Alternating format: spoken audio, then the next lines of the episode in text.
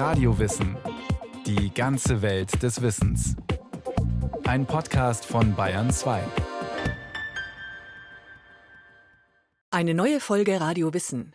Sauer macht lustig, Schokolade macht glücklich, Sport macht euphorisch. Was steckt hinter den Glückshormonen? Wie können wir uns mit Ernährung, Bewegung und auch Lachen selbst glücklich machen? Dadurch, dass ich Dinge von mir selbst auch abverlange, verlange ich die auch von meinen Mitspielern, weil am Ende des Tages will ich erfolgreich sein. Dann gehe ich glücklich ins Bett und am Ende geht es nur um die Glückshormone. Fußballstar Thomas Müller ist glücklich, wenn er gewinnt. Trifft er selbst ins Tor, dann sprudeln die Glückshormone besonders üppig. Vor allem der Hormonspiegel von Dopamin und Serotonin, den wichtigsten Botenstoffen in Zusammenhang mit Glücksmomenten und Euphorie, wie etwa beim Torjubel tausender Fans. Insgesamt kennt die Forschung sechs Hormone, die uns glücklich machen. Aber noch weiß sie über sie lange nicht alles. Natürlich macht auch ein Sieg im Sport, ein Torschuss, ein Erfolg innerhalb des Sports zunächst immer erstmal glücklich.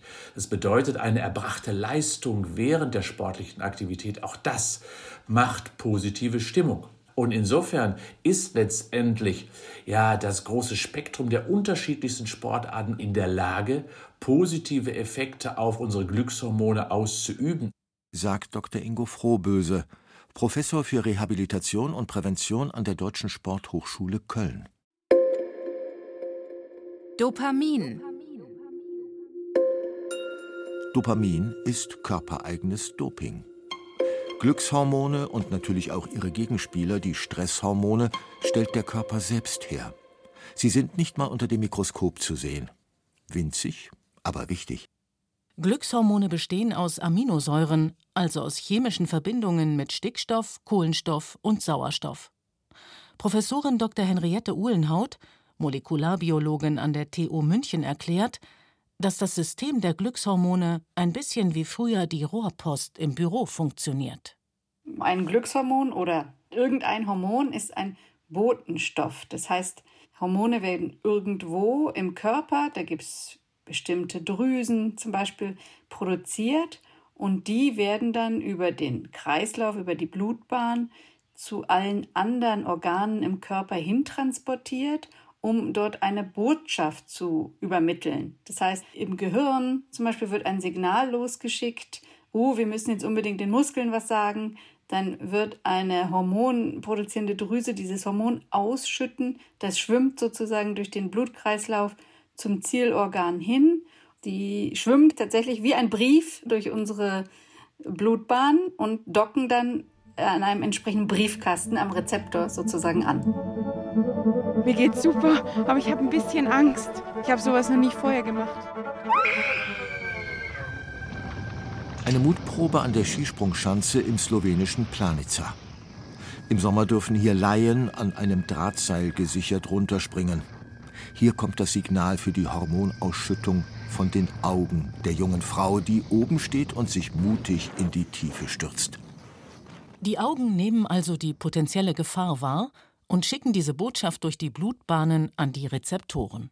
Und diese Rezeptoren sitzen fast überall in unserem Körper, in unseren Zellen, Muskelzellen, Leberzellen, Hautzellen, im Gehirn und so weiter und reagieren dann auf diese Botschaft. Die hören diese Botschaft sozusagen und schalten dann Prozesse im Innern der Zelle an. Botschaft angekommen. Achtung, Abgrund, Vorsicht, Gefahr. Jetzt geht der Körper in die Alarmhaltung über. Wenn jetzt ein Stresssignal den Körper erreicht, dann gibt es diese Hormondrüsen, das sind die Nebennieren, die produzieren dann auf ein Signal vom Gehirn hin das äh, Cortisol und schütten das eben in die Blutbahn aus. Das heißt, unser ganzer Körper wird dann mit dem Cortisol überschwemmt und der Cortisolrezeptor geht dann in den Zellkern und schaltet Genprogramme an oder aus. Das heißt, im Zellkern würden dann ganz viele Prozesse angesteuert, die dann wiederum Energie freisetzen, zum Beispiel, wenn ich gestresst bin und ich muss mich wehren unter Umständen, Fight or Flight, sozusagen Kampf oder Flucht. Das würde dann als Antwort auf das Hormon zum Beispiel passieren. Bei der Frau an dem Drahtseil ist Flucht nicht angesagt, zumal sie den Sprung in die Tiefe ja frei gewählt und dafür bezahlt hat. Nun mischen sich ihre Stress- und Glückshormone. Diese Hormonrezeptoren, die setzen jeweils im Inneren der Zelle sogenannte Signalkaskaden in Gang. Das heißt, innerhalb der Zelle bewegen sich jetzt ganz viele kleine Proteine, schalten was an und aus und schicken Signale hin und zurück.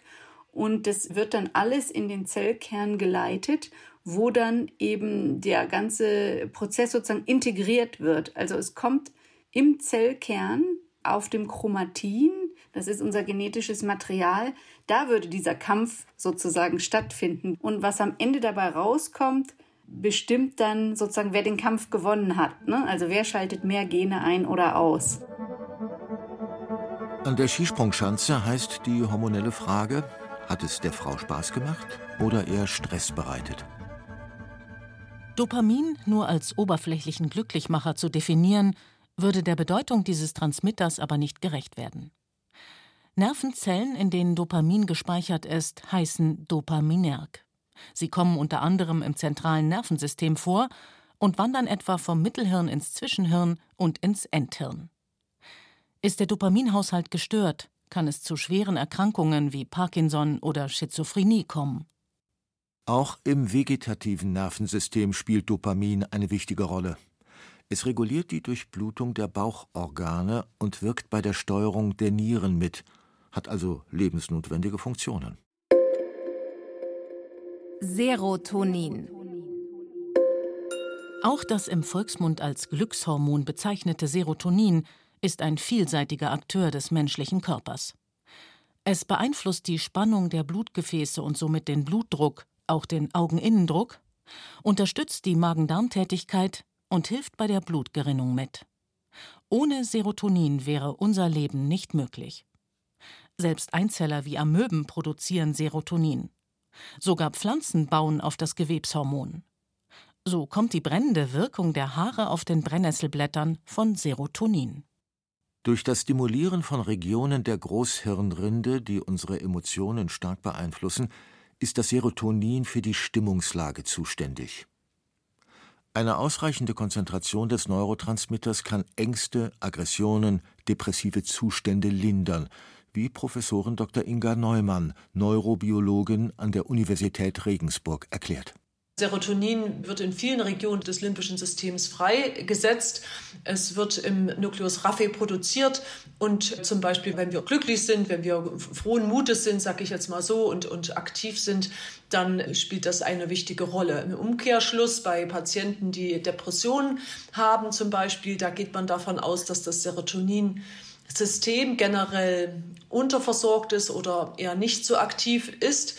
Deshalb ist eine Behandlungsstrategie bei klinisch manifester Depression, dass man hier das Serotoninsystem beeinflusst, indem man praktisch die Verfügbarkeit des Serotonins im Gehirn verlängert oder ja, verstärkt. Bei schweren Depressionen kann Serotonin medikamentös verabreicht werden. Die richtige Hormoneinstellung im Krankheitsfall ist aber eine medizinische Kunst zumal die Wechselwirkungen der einzelnen Hormone bisher noch nicht klar erforscht sind. Oxytocin Neben Serotonin und Dopamin ist auch das Hormon Oxytocin für das körperliche und seelische Wohlbefinden wichtig. Oxytocin ist ein Neuropeptid, also ein Botenstoff, der von Nervenzellen freigesetzt wird. Da es aus neun Aminosäuren aufgebaut ist, wird Oxytocin auch als Nonapeptid definiert. Inga Neumann beschäftigt sich intensiv mit den Wechselwirkungen der verschiedenen Hormone. Im Zentrum unserer Forschung steht die Frage, wie Emotionen, also zum Beispiel Angst, Furcht oder depressives Verhalten im gesunden Organismus, aber auch unter pathologischen Bedingungen, zum Beispiel bei psychischer Erkrankung, reguliert werden. Ihre Untersuchungen haben ergeben, dass ausreichend Glückshormone das seelische Gleichgewicht fördern, aber umgekehrt ein intaktes soziales Umfeld auch den Glückshormonspiegel steigern kann. Einsamkeit etwa wirkt negativ auf das Oxytocin-System, während ein glückliches Familienleben zusätzlich Oxytocin aktivieren kann.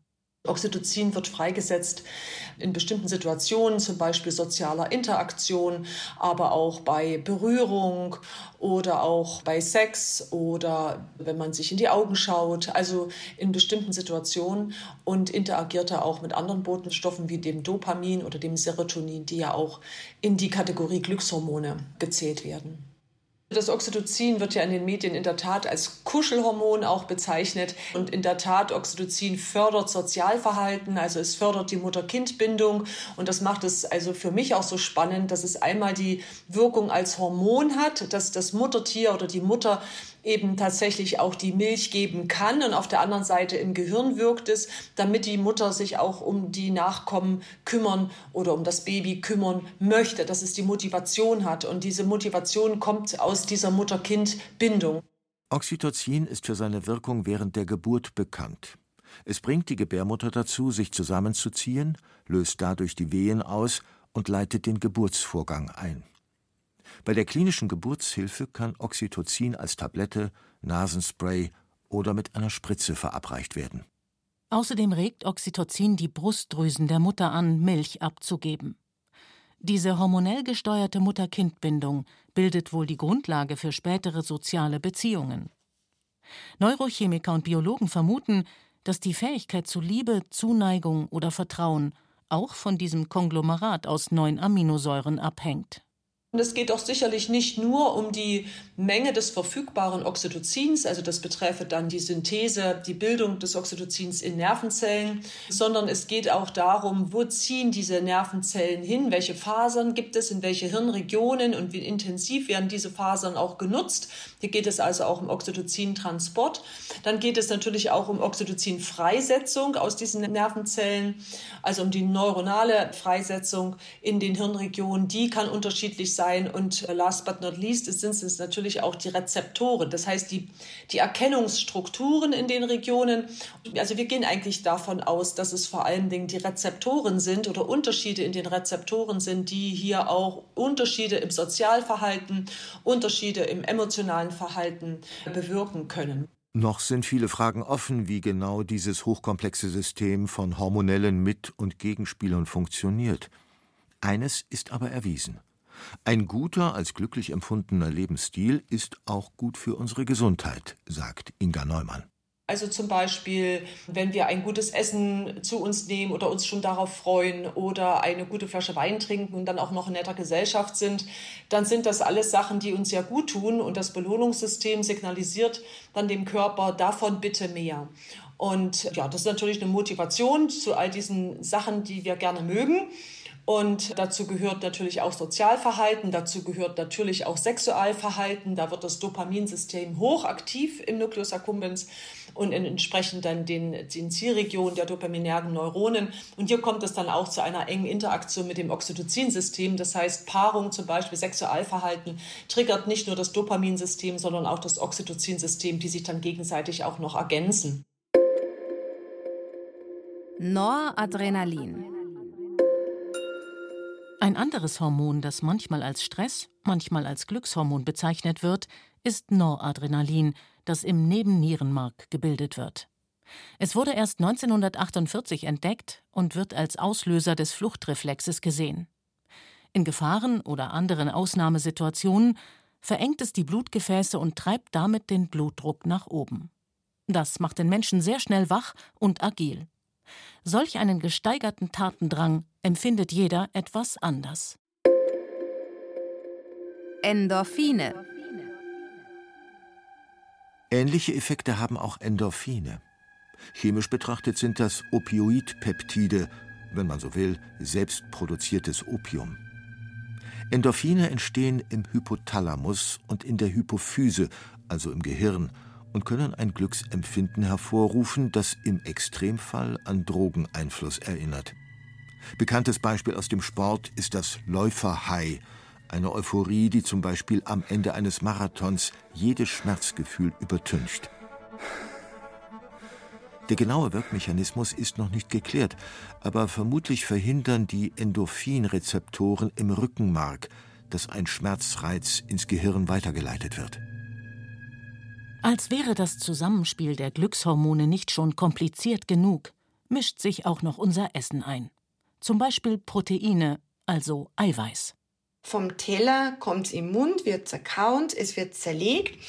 Das Eiweiß ist quasi ein langes Wort und dieses lange Wort wird in seine Buchstaben zerlegt im Darm, nämlich in die Aminosäuren.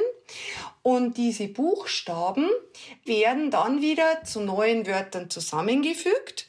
Und aus diesen neuen Wörtern macht dann unser Körper beispielsweise Muskelprotein, Organprotein oder eben diese Botenstoffe. Caroline Rauscher aus dem niederbayerischen Kehlheim ist Apothekerin und Ernährungsberaterin.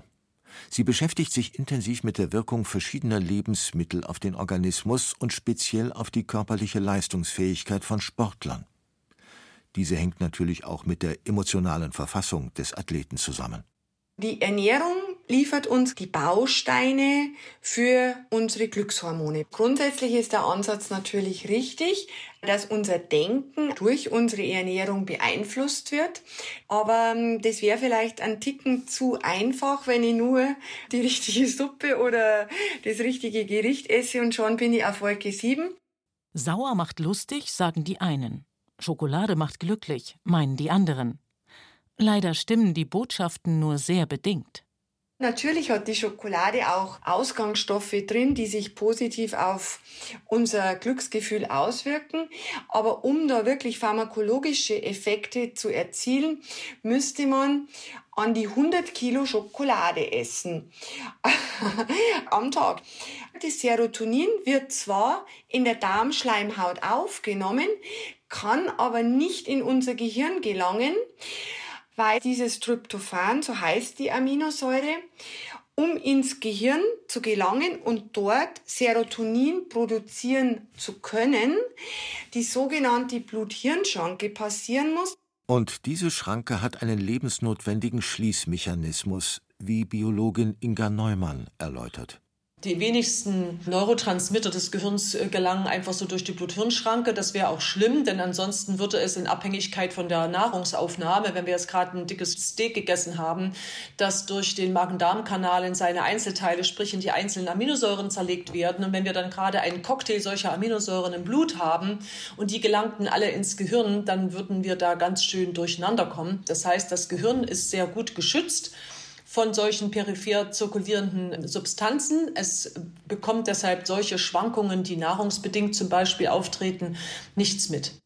Ernährungsexpertin Caroline Rauscher unterstützt Profisportler bei ihrer athletengerechten Ernährung. Einigen von ihnen musste sie den Trend zu eiweißreicher und kohlenhydratarmer Ernährung ausreden. Manche Lifestyle-Magazine empfehlen sogar, Kohlenhydrate komplett wegzulassen. Davor warnt die Pharmazeutin, auch im Hinblick auf Glückshormone. Wenn ich jetzt dominant in der Eiweißzufuhr bin, dann habe ich ja auch ein hohes Aufkommen an Aminosäuren im Blut und dann haben wir genau diese Konkurrenzsituation mit dieser Tür, die ins Gehirn neigeht. Jetzt stehen natürlich ganz viele andere Kandidaten noch an, die eben durch diese Tür wollen. Damit das Gehirn Serotonin bilden kann, braucht es dessen Vorstufe Tryptophan. Die Aminosäure Tryptophan wiederum ist auf Insulin angewiesen. Und das bildet der Körper aus Kohlenhydraten. Insulin ist ein Türöffner für das Tryptophan in das Gehirn. Wenn ich Kohlenhydrate esse, dann steigt ja der Blutzuckerspiegel an und Insulin wird ausgeschüttet. Man kann diesen physiologisch leichten Anstieg vom Insulin auch dadurch bewirken, dass man sich mit gesunden Kohlenhydraten, also mit komplexen Kohlenhydraten ernährt, sprich Vollkornbrot, Hülsenfrüchte etc. Und damit schon einmal den Punkt hat, dass ein gewisses Insulinspiegelniveau da ist. Neben Nahrungsmitteln können auch Genussmittel oder Drogen die Glückshormone in Gang bringen. Nur für das früher oder später in eine Abhängigkeit. Biologin Inga Neumann das fängt mit dem Alkohol an, aber das können auch andere Drogen sein. Nikotin natürlich genauso. Das heißt, das Dopaminsystem wird auch dadurch aktiviert und äh, das Problem dabei ist, dass es dann immer mehr von der Droge braucht, damit das Dopaminsystem dann auf den hohen Level äh, gepusht wird. Das heißt, ähm, dann ist die Konsequenz, dass dann eben die Einnahme der Droge entsprechend steigt oder steigen muss, damit derjenige dasselbe Glücksgefühl intern erlebt. Super, schönes Feeling, schönes gute Wasser, eine passt. Vom Fels runter springen, eiskaltes Wasser. Wow. Saugeil? Oh, super kalt, aber schön. Dann doch lieber ein anregender Sprung ins eisige Wasser beim Canyoning, um Dopamin oder Noradrenalin freizusetzen. Oder, wie Sportwissenschaftler Ingo Frohböse empfiehlt, mäßiger, aber regelmäßiger Sport. Nach zwei bis drei Monaten bin ich durchaus in der Lage, und das bedeutet ungefähr 20 bis 30 Trainingseinheiten, diese Glückshormone bewusster wahrzunehmen und entsprechende biochemische Prozesse ausgelöst zu haben. Und das verändert dann langfristig unseren Lebensstil und auch unser Verhalten. Und da muss man doch sagen, das ist doch gar nicht so viel. Das dauert zwar einige Wochen, aber dann bin ich genau da, wo ich nämlich sein wollte, entspannt, entstresst und glücklich. Denn die Muskulatur, die bei Bewegung aktiviert wird, ist das größte Stoffwechselorgan des Menschen. Wird sie regelmäßig über einen längeren Zeitraum benutzt, beeinflusst das den Hormonspiegel erheblich. Der Körper macht dabei einen Lernprozess durch. Deshalb wird Sport auch in Psychotherapien wirkungsvoll eingesetzt. Auch Lachen oder Singen kann Glückshormone aufwecken, zum Beispiel in entsprechenden Lach- oder Singseminaren. Egal, ob sich die Forscher aus psychologischer, chemischer, ernährungs- oder sportwissenschaftlicher Perspektive mit dem Phänomen Glückshormone befassen. Das System der glücklich machenden Aminosäuren ist faszinierend und noch weitgehend unerforscht, resümiert Molekularbiologin Henriette Uhlenhaut. Generell finde ich es eben wahnsinnig spannend, wie komplex das ist. Wir haben das immer noch nicht verstanden, ja, und was Hormone alles bewirken können, was die alles drauf haben, ja. Also die regulieren gleichzeitig Zehntausende von Genen und kontrollieren so unterschiedliche Prozesse gleichzeitig, also Stoffwechsel, Immunreaktionen, unser Verhalten. Ja, jeder von uns ist den ganzen Tag über Hormon gesteuert. Wenn man sich das mal verdeutlicht, dann ist es ja unglaublich, was da alles gerade in unserem Zellinneren abgeht.